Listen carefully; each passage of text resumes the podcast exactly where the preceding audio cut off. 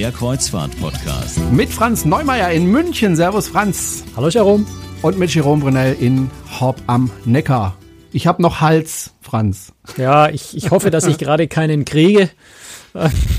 Also einen Hals habe ich immer, aber ich, bei mir fängt es gerade auch so ein bisschen das Kratzen an. Also ich hoffe da mal, dass ich das äh, überstehe ohne. Mal der sehen. Franz ist nämlich, wenn das Mikrofon zu ist, ein echter Wüterich. Der schreit und brüllt und macht. das ist mir jetzt neu, aber nein, vielleicht verwechselst du mich nicht wahr. mit jemand. Ja, wahrscheinlich. Ähm, du hast äh, die letzte Folge ohne mich gemacht, weil ich eben krank, krank da niederlag äh, mit Hals und. Äh, ich habe dich vermisst. Also allein macht ja, es äh, noch nicht mal halb nicht. so viel Spaß. Okay, macht keinen Spaß. Und doch, es macht schon Spaß, aber mit dir viel viel mehr.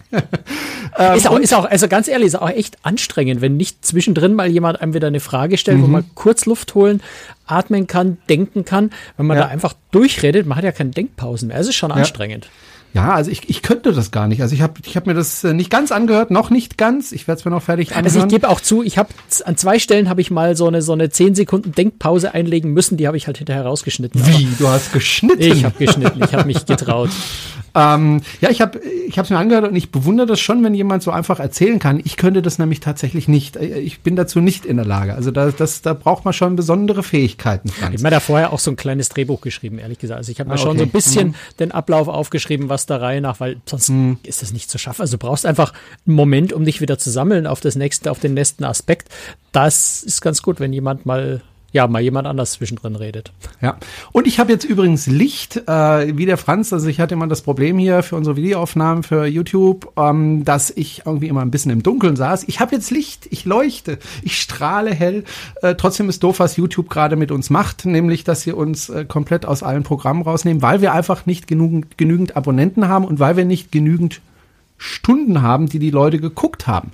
Ähm, und deswegen nimmt uns YouTube, nicht nur uns, sondern ganz, ganz viele andere auch, aus dem Programm. Das also ist aus dem, ärgerlich. aus dem Monetarisierungsprogramm. Also genau. Also die Videos kann man weiterhin angucken, aber wir können keine ja. Werbung in dem Video mehr schalten, was natürlich die einzige Möglichkeit ist, mit den Videos Geld zu verdienen. Das, das Wobei es sich ja nie gelohnt so, hat. Nee, weil wir haben, machen ja YouTube natürlich jetzt nicht als unseren Hauptkanal, sondern es ist natürlich der Audio-Podcast, ist das, wo wir ja auch sehr viele, viel, viel, viel, viel mehr Hörer haben als bei YouTube. Ähm, aber ich finde YouTube immer ganz nett und ganz spannend eigentlich darüber einfach auch nochmal Leute zu erreichen, die vielleicht das Ganze lieber über YouTube suchen oder anhören oder anschauen. Ähm, insofern finde ich es sehr schade, was YouTube da macht. Wir müssen mal überlegen, was wir da, wie wir, wie wir genau. da, was wir da machen. Weil das Hauptproblem ist, dass wir dann nicht mehr so leicht gefunden werden, wenn wir aus diesen ganzen Programmen rausfliegen. Da werden wir einfach nicht mehr so gefunden über die Suchfunktion das und das Frage, ist doof. Ja. ja. Also sagt ja. man, ob es tatsächlich so ist, Manche man weiß es so, nicht. Die manchen sagen so, das genau. werden wir rausfinden. Das werden wir genau. ja sehen. das werden wir ja sehen, genau. Ähm, auf jeden Fall äh, hat sich da was geändert, aber ich strahle jetzt im hellen, gleißenden Licht, äh, so wie sich das gehört. Äh, und Franz, du hast ja letztes Mal, wie gesagt, ohne mich gesendet und da gab es so ein, zwei Dinge, die du noch korrigieren wolltest. Genau, ja. Also ich habe ja äh, das letzte Mal so ein bisschen die, die Jahresbilanz von Royal Caribbean äh, Cruises Limited. Das ist das erste, was ich korrigieren muss. Ich habe da Royal Caribbean Cruise Lines, glaube ich, gesagt. Ist völliger Quatsch. Also der Kreuzfahrtkonzern, der zweitgrößte Kreuzfahrtkonzern der Welt, der größte ist ja Karneval, heißt Royal Caribbean Cruises Limited, RCCL. Ähm, die Reederei, wo wir die Schiffe kennen, ist die Royal Caribbean International. Und das schmeißt man da leicht irgendwann mal so ein bisschen durcheinander. Deswegen habe ich da die, die Firma ein bisschen falsch benannt. Äh, Kleinigkeit, aber wichtig zu erwähnen. Ähm, wichtiger ist, dass ich äh, beim Thema Food, Lebensmittelkosten in der Bilanz, da habe ich ein bisschen was dazu gesagt, auch ein bisschen Einordnung gegeben, was bei anderen Reedereien da so der Betrag ist und habe gesagt, ähm, die Zahl, die da in der Bilanz steht, die kann nicht stimmen, weil das waren irgendwie 1,23 äh, Dollar pro Passagier und Tag und das wäre natürlich viel zu wenig. Äh, und das ist auch richtig. Ich habe hinterher dann festgestellt, mit Hilfe von äh, Florian, äh, der, der kommentiert hat und der gesagt hat, ja, das, du hast da irgendwie um eine Kommastelle verrutscht. Ich habe festgestellt, diese Zahlen sind so hoch, dass mein Taschenrechner mich äh, gelinkt hat. Der Taschenrechner hat einfach die letzte Null dieser Zahl nicht mehr angenommen.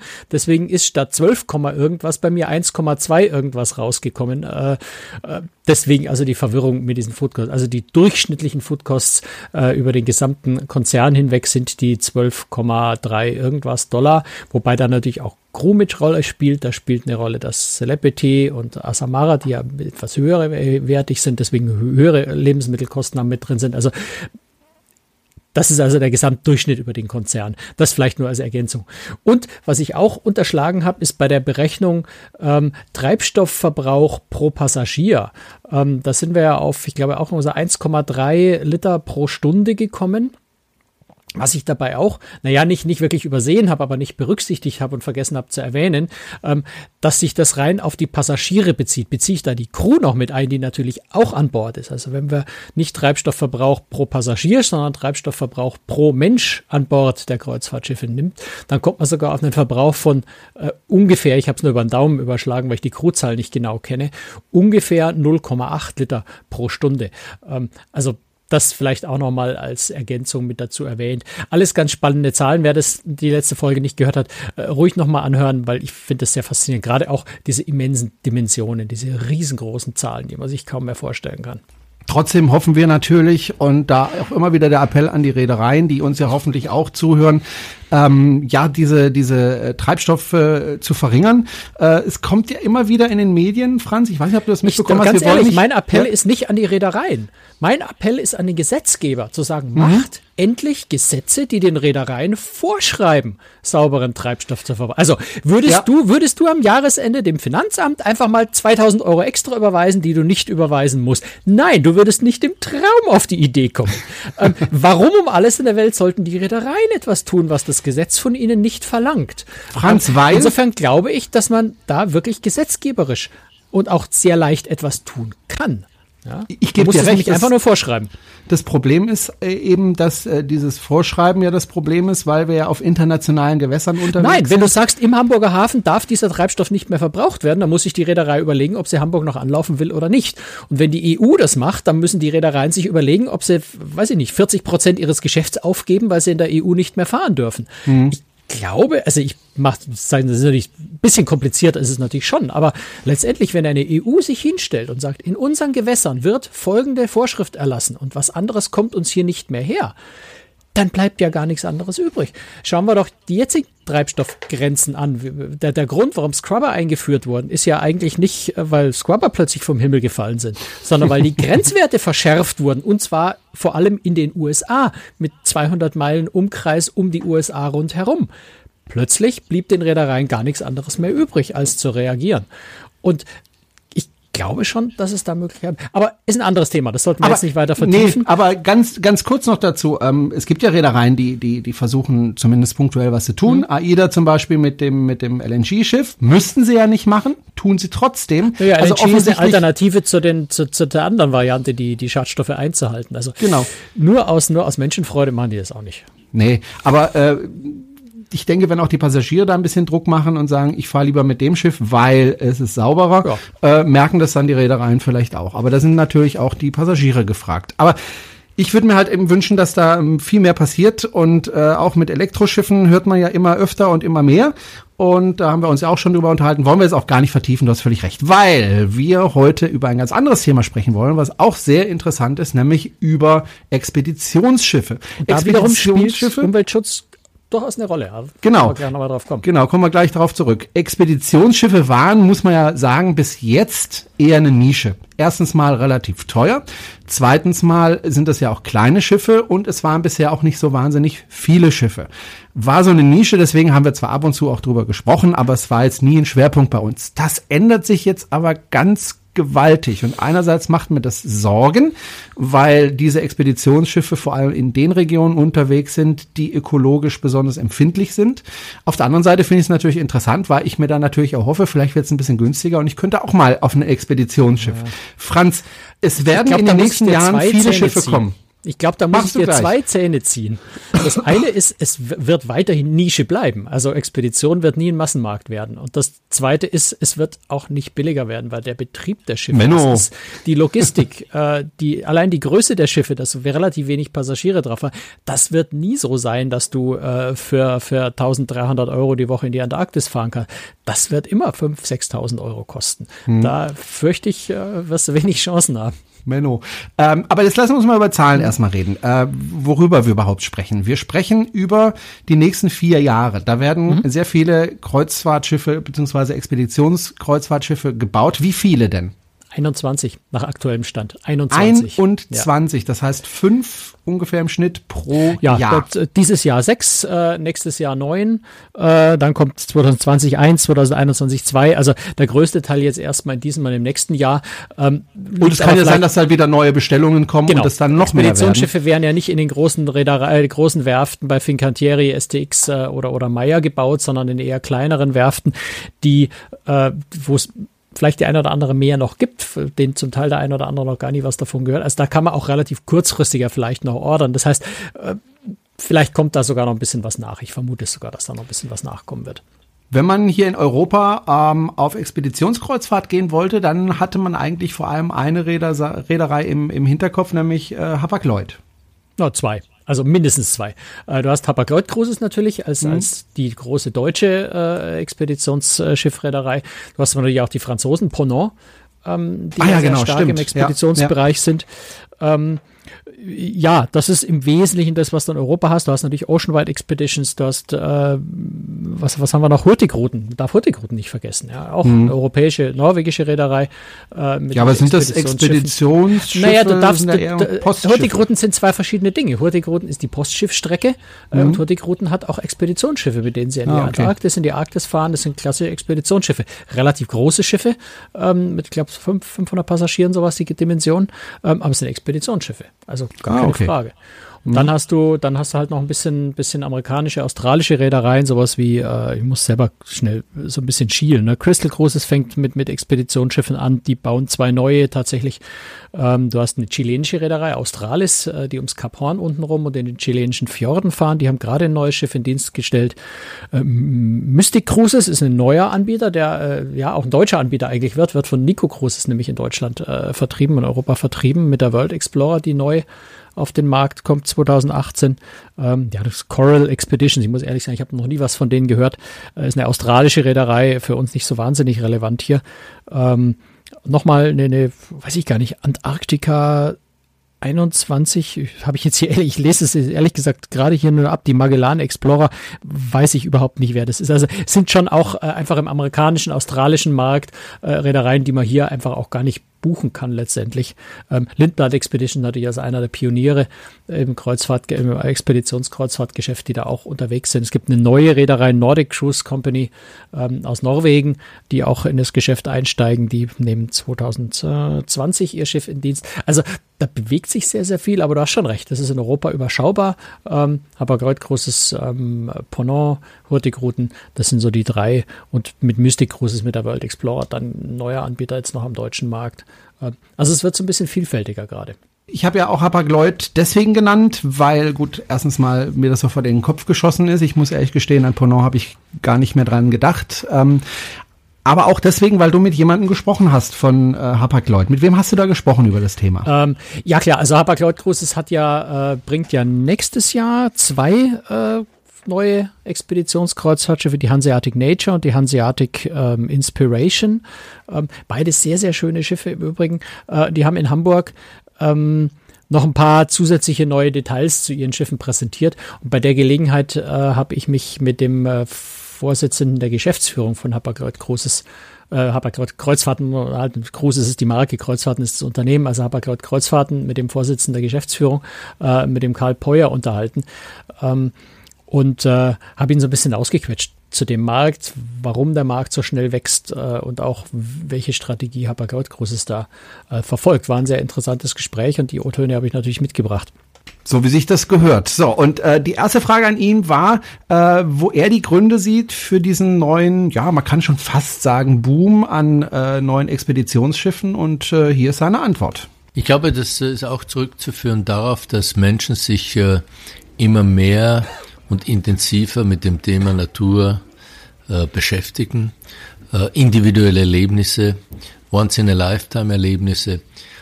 Und ich glaube, dass äh, jeder für sich selber äh, immer mehr erkennt, dass äh, die Balance der modernen, schnelllebigen Welt und Beschleunigung und Entschleunigung immer wichtiger wird. Und da ist sicherlich äh, das Segment der Expeditionsreisen eine ideale Voraussetzung zum Entschleunigen. Und zusätzlich äh, verspüren wir ganz sicherlich äh, den Trend, und das äh, merken wir auch und haben auch erkannt, bevor wir unsere Entscheidung getroffen haben, im Expeditionssegment weiterzuwachsen, das wir seit Jahren sehr erfolgreich betreiben, dass äh, das Bedürfnis der Menschen, etwas dazuzulernen, und zwar egal, in welcher Alterskategorie gerade der Lebensabschnitt äh, sich äh, bewegt, äh, sondern Edutainment und Education Entschuldigung, immer ein wichtigeres Element wird. Ähm, und ich erinnere mich so dran äh, vor Jahren, als mein Großvater mal gesagt hat, dass er 64 war, ich muss noch ein Jahr arbeiten. Äh, wer sagt das heute in diesem Alter? Und das ist auch eine Reflexion, die wir heute sehen. Menschen wollen noch was erleben. Sie haben vielleicht auch etwas mehr Zeit und sie haben für sich definiert, was ihnen wichtig ist, was sie noch erleben möchten oder lernen möchten oder sehen möchten. Und da, glaube ich, spielt äh, dieses äh, One-Time-Erlebnis oder dieses besondere Erlebnis in der Natur, in Region, Regionen zu befahren, die nicht dicht bevölkert sind, eine sehr große Rolle. Und es dreht sich natürlich da sehr viel um Flora und Fauna auch. Also man braucht nicht nur äh, viel Geld, man braucht auch Zeit. Also zwei ja, Dinge, die ich nicht habe, äh, um, um so eine Kreuzfahrt zu machen. Ja. Ich habe da noch ein bisschen nachgehakt, weil die, die Antwort äh, war mir, also es ist spannend, was er sagt, diese, diese Entwicklung ähm, beim, beim Denken der Leute, was Urlaub angeht und was Alter angeht. Ähm, aber mir hat da jetzt noch ein bisschen die Erklärung gefehlt, warum genau 2018 plötzlich sechs Schiffe, 2019 neun Schiffe gebaut werden und, und vorher quasi nichts. Da hätte er mir bei so einer Entwicklung sagen können, da hätte auch in den letzten Jahren schon das eine oder andere Schiff kommen können. Deswegen habe ich da einfach nochmal nachgehakt. Man muss zuerst mal festhalten, dass ja über viele, viele Jahre kein neues Expeditionsschiff gebaut wurde. Ich glaube, weit über zehn Jahre kein neues Expeditionsschiff gebaut wurde. Und äh, es ist nicht ganz einfach, ein normales Schiff oder überhaupt ein Schiff umzubauen auf die Bedürfnisse von Expedition. Vor allen Dingen, wenn Sie das Thema Security, Safety, äh, Wetterbedingungen etc. sehr, sehr nach vorne stellen, was ja unabdingbar ist, wenn Sie heute Expeditionen betreiben. So, das heißt, Sie haben, brauchen die Eisklasse, die ist schon mal extrem wichtig. Sie können keine großen Schiffe haben oder sollten keine großen Schiffe haben, um auch flexibel zu sein, welche Routen man befahren möchte, welche Destinationen. Und ich denke auch, und das ist zum Beispiel bei uns ein extrem wichtiger Faktor in unserer Entscheidung, was wir tun, wir nehmen äh, die Verantwortung sehr ernst und sehr äh, an, äh, dass wir die Regionen, die wir befahren, so umweltschonend wie möglich befahren. Und deshalb haben wir zum Beispiel bei unseren Neubauten ja auch auf alle möglichen Gimmicks verzichtet, die man machen könnte.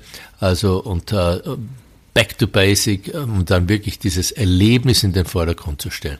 Und ich denke, dieser Trend, der da entstanden ist, den nehmen natürlich einige Firmen auf. Äh, ähm, wir haben halt den Vorteil gehabt, dass wir über unsere Schiffe und über die jahrelange Erfahrung, die wir haben im Expeditionsbereich, nicht nur das Know-how haben im Hinblick auf das Routing, sondern vor allen Dingen auch was die Crew anbelangt.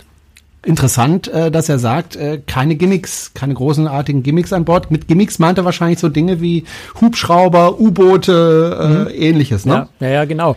Also das ist schon, das fällt schon auf, dass äh, gerade jetzt, wenn ich gucke, ähm, Crystal, ähm, auch äh, Scenic, die bauen da wirklich, die haben wirklich äh, kleine Hubschrauber, kleine U-Boote an Bord, was natürlich auf den ersten Blick erstmal ganz reizvoll klingt, auch mit dem Hubschrauber einfach mal schnell zu den Pinguinen ins Eis zu fliegen, wo man im Schiff gar nicht hinfahren kann. Ähm, in Klammern, bei 200 Passagieren, wie viele Leute passen in so einen Hubschrauber rein? Also nicht ganz so einfach. Ähm, aber bei Hapag-Lloyd Cruises fällt eben auf, sie haben sowas nicht. Hapag-Lloyd Cruises hat auf den neuen Schiffen, auf der Hanseatic Nature und Inspiration, ähm, auch schöne Sachen. Die haben also zum Beispiel vorne am Bug ähm, sehr, sehr viel Platz für Passagiere. Das heißt, ich kann ganz, ganz nah ans Wasser, wenn, wenn das Schiff durchs Eis fährt, wenn Eisbären, was auch immer zu sehen sind, können die Passagiere ganz, ganz nah daran, näher als der Kapitän noch. Ähm, sie haben auch einen ausfahr seitlich ausfahrbaren Glasbalkon. Also so ein paar Gimmicks haben sie schon auch an Bord. Ähm, aber eben auf eine ganz andere Art und Weise als eben ein Hubschrauber oder ein U-Boot. Und äh, insofern fand ich es ganz spannend, ihn mal auch zu fragen, warum eigentlich nicht? Also wenn andere Marktpartner das tun, äh, wenn sich auch etwas dabei gedacht haben, wir haben uns für einen anderen Weg entschieden. Wir haben gesagt, äh, über die Jahre hinweg und auch in der Zukunft wird äh, der Nachhaltigkeit und das, und das Bewahren der Destinationen, die wir befahren, immer wichtiger. Und diese Verantwortung wollen wir wahrnehmen und der wollen wir gerecht werden. Denn wir wollen länger dorthin fahren und unseren Passagieren die Möglichkeit bieten, diese Welt so zu erleben, wie sie die Natur geschaffen hat. Und alles, was dort an Belastung entsteht, äh, und ich sage jetzt mal, ein Hubschrauber äh, in der Antarktis, boah, kann man geteilter Meinung sein, ob man das braucht.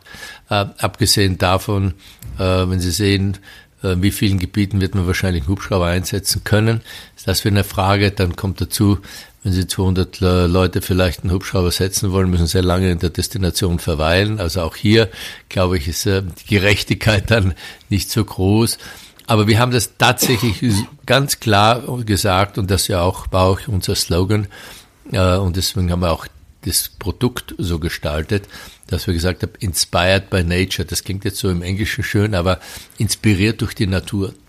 Und das haben wir auch versucht in der Konzeption, im Design und in vielen anderen Dingen, Materialien umzusetzen. Und das nicht nur als Marketing-Slogan, sondern als gelebtes Thema zu sagen, wir übernehmen Verantwortung für die Natur, wir wollen sie sichtbar machen und wir wollen sie erlebbar machen. Und wir verzichten auf alles, was die Destination eventuell belasten könnte schöne Sache, wie ich finde. Äh, aber natürlich äh, steht Hapag-Lloyd da jetzt in Konkurrenz mit vielen anderen und immer viel mehr anderen neuen Schiffen. Ähm, und das ist natürlich die Frage, ob da Hapag-Lloyd jetzt Probleme dadurch bekommt, dass eben mehr Konkurrenz auf den Markt tritt äh, und sie dann vielleicht weniger Reisen verkaufen äh, können. Äh, Franz, und genau danach hast du gefragt. Ja klar, ich meine, weil bei 21 neuen Schiffen, zwei davon Hapag-Lloyd, äh, der meiste, der größte Teil davon sind natürlich internationale Schiffe, also keine deutschsprachigen Schiffe. Und äh, da war für mich schon die interessante, oder ist für mich die interessante Frage, macht eigentlich internationale Konkurrenz einer deutschen Reederei wie Hapag-Lloyd Cruises da Probleme?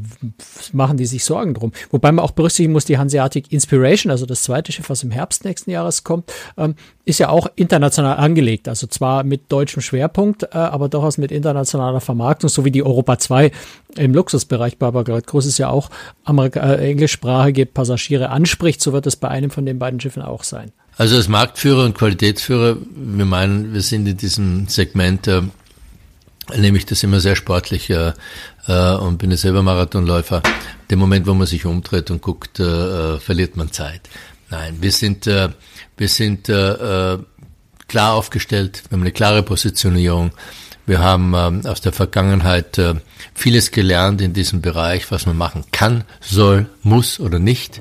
Und äh, wir glauben, dass wir unsere äh, Situation und unsere Marktsituation, unsere Stärke, auch die Stärke der Marke, das Vertrauen in die Marke, das, vor allen Dingen das Vertrauen auch in Expedition.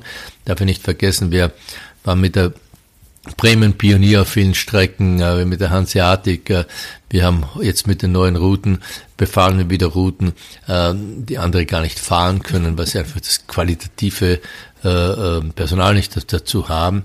So, also da bauen wir ganz klar auf unsere Stärke und äh, ja, neues Geschäft, neue Partner, neue Marktpartner, belebt nur auch wiederum das Segment Expedition. Und ich glaube, das so auch wie in der, in der Schifffahrt generell heute. Es gibt ja heute schon für jedes Portemonnaie und für jeden Geschmack eigentlich das richtige Schiff. Und so wird sich das auch äh, aussortieren. Und wir haben ja auch mit der Positionierung, dass wir die Nature deutschsprachig positioniert haben und die äh, Inspiration etwas mehr international positioniert, weil da der Schwerpunkt sicherlich drauf liegt auf äh, das nicht äh, deutschsprachige äh, Gebiet in Europa, aber natürlich auch äh, USA, wo wir das Interesse schon merken. Aber das wird nicht unser Kern bleiben, sondern wir wollen einfach durch die, die Internationalität und durch äh, die Vielfältigkeit unseres Angebotes uns andere Märkte auch erschließen. Hm. Wichtig sind ja nicht nur die Schiffe selbst, Franz, sondern auch, äh, wo die Schiffe hinfahren. Ne? Ist in Expeditionen sind die Schiffe selber eigentlich, ich möchte jetzt nicht sagen nebensächlich, weil das ist natürlich äh, ganz wichtig. Du bist irgendwo in einer ganz entlegenen Ecke der Welt, da ist so ein Schiff schon wichtig als, als quasi als Zuhause, als, als Sicherheitsgefühl natürlich auch. Ähm, aber klar, eine Expedition meine ich nicht, weil ich mit einem bestimmten Schiff fahren will, sondern weil ich eine bestimmte wunderschöne Region sehen will. Ähm, und da fällt auf, das hat Karl Poyer ja gerade auch schon angesprochen, fällt schon auf, dass Hapag-Lloyd Cruises da ausnehmend spannende, interessante Routen hat. Ähm, also überraschenderweise selbst in Europa schafft Hapag-Lloyd äh, Großes noch ähm, ja, bei einer England-Umrundung Häfen anzulaufen, die sonst niemand anläuft. Also ganz, ganz schöne Routen. Ähm, und macht eben Dinge, die sonst kaum jemand macht. Also das fällt wirklich auf, dass aber Cruises da äh, Häfen anläuft, Routen fährt, die sonst im Expeditionsbereich niemand oder kaum jemand macht. Und äh, da habe ich ihn auch nochmal neugierig nachgefragt, warum ist das eigentlich so? Weil die anderen könnten ja eigentlich auch dahin fahren. Die haben auch Schiffe, die haben auch Treibstoff, die haben Passagiere, die könnten eigentlich dasselbe machen. Warum machen die das eigentlich nicht? Es ist schwierig, es hinzukriegen. Sie müssen zuerst mal, Sie müssen vorstellen, wie wir die Nordostpassage das erste Mal gefahren sind, haben wir acht Jahre daran geplant. Es gab für viele Gebiete gar keine Seekarten, russischem Gebiet, andere Gebiete. Aber warum wir das umsetzen können, weil unsere Kapitäne dort waren und ihre eigenen Aufzeichnungen teilweise gemacht haben, die dann zusammengestellt haben mit allen anderen Material, was auf der Welt vorhanden ist, etc. Also Expedition, zum sage ich ja auch, Expedition ist sehr viel Know-how und natürlich auch sich auszukennen. Ich meine, wenn wir unsere Lektoren ansehen, was wo die überall schon waren. Ich habe vor kurzem erst mal einen Lektor getroffen. Ich glaube, der war in acht Ländern dieser Welt noch nicht.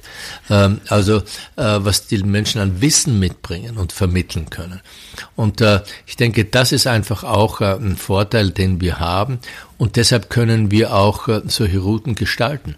Und wir sind ja auch im Luxussegment immer so aufgestellt, dass wir uns vornehmen, jedes Jahr irgendwo zwischen 20 und 30 neue Häfen anzufahren, was Kraft unserer Größe der Flotte und Größe der Schiffe äh, ja möglich ist und wir auch ja gezielt versuchen, Häfen anzufahren, die die großen Schiffe nicht anfahren können.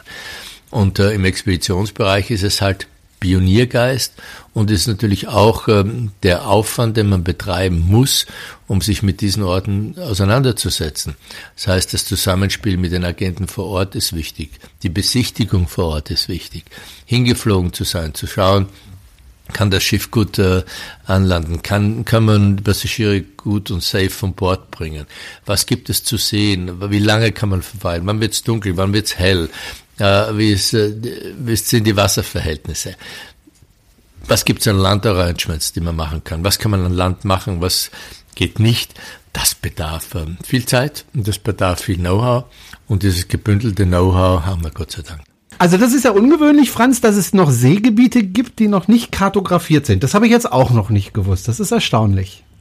Ja, also äh, ich war jetzt zum Beispiel ja in, Kuba, äh, da ist zwar theoretisch kartografiert, aber die Karten stimmen hinten und vorne nicht. Also ähm, es gibt schon so Ecken. Äh, klar, es gibt auch Ecken, wo man einfach realistischerweise fragen sollte, außer wenn man verrückter Kreuzfahrt-Expeditionskreuzfahrer äh, ist, da will ja auch niemand hin. Also kommerziell äh, bietet sich's außer für Urlaubsreisen, für, für Erkundungsfahrten äh, ja nicht unbedingt an, jede Ecke der Welt anzufahren. Äh, mit dem Containerschiff fahre ich dahin, äh, wo, wo Transport stattfinden muss und äh, es gibt eben Ecken, da muss nichts hin und nichts wegtransportiert werden. Insofern, klar, warum sollte das dann jemand kartografieren?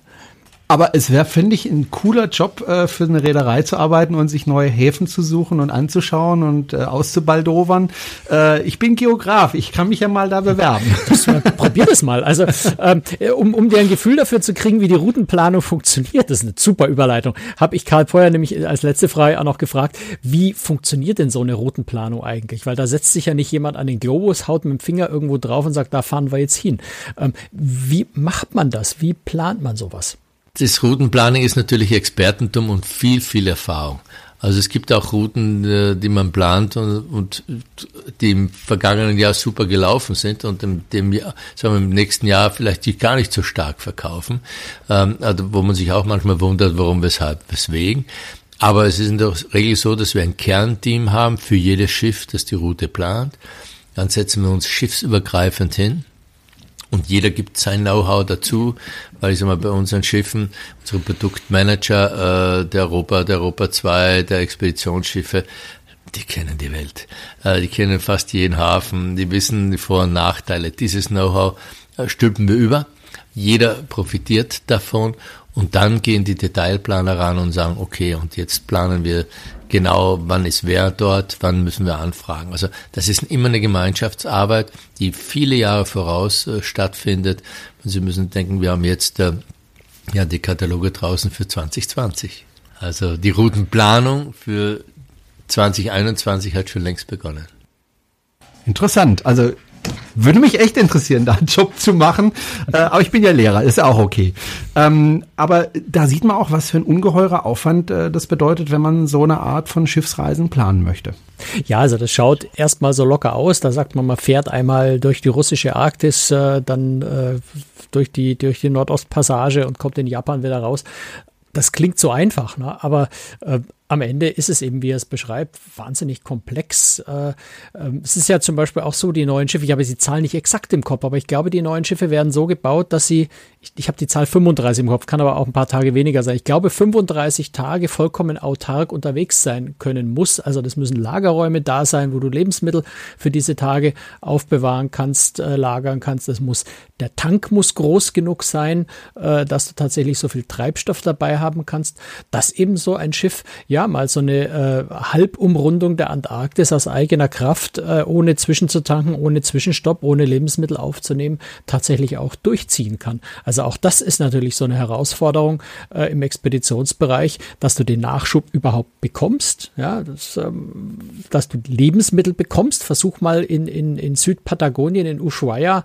äh, frisches Obst zu kriegen. Das ist nicht so wirklich einfach, weil dort ist sehr wenig und angebaut werden kann so südlich sowas auch nicht. Also das sind schon Herausforderung, die du als normales Großkreuzfahrtschiff, wenn du, wenn du von, von Barcelona nach Civitavecchia und nach, äh, nach Neapel fährst, äh, so in der Form gar nicht hast. Ne? Da hast du mehr so die Mengen, die du dann da brauchst, ist eine Herausforderung. Aber im Expeditionsbereich ist es oft so, dass du manche Dinge einfach gar nicht kriegst. Das heißt, du musst deine Routen auch so planen, dass du zwischen den ganzen exotischen Häfen auch immer wieder mal eine Stelle hast, wo du tanken kannst, wo du Lebensmittel nachtanken kannst. Und das ist schon ganz schön komplex. Mhm. Also ein hochinteressantes Thema, über das wir bestimmt noch mal irgendwann demnächst sprechen werden. Also 20 oder 21 Schiffe in den nächsten vier Jahren, die also Expeditionskreuzfahrtschiffe sind. Das ist eine ganze Menge. Äh, trotzdem, sagt Franz, bleibt es eine kleine Nische, die aber ein bisschen größer wird. Ja, die Und, Schiffe haben ja alle nur so 100 bis 200 Passagiere. Also das ist alles ja, ja keine große Masse. Du redest genau. ja nicht über Zehntausende von neuen Betten. Gut, wenn Ihnen diese Folge gefallen hat, dann empfehlen Sie uns doch bitte weiter und äh, Sie können uns auch gerne unterstützen, finanziell, wie auch immer. Äh, schauen Sie einfach mal auf unserer Homepage vorbei, auf cruestricks.de und äh, ja, wir freuen uns auf Sie in der nächsten Folge. In zwei Wochen gibt's die und Franz, bis dahin sage ich Tschüss und Bye Bye. Servus, ciao.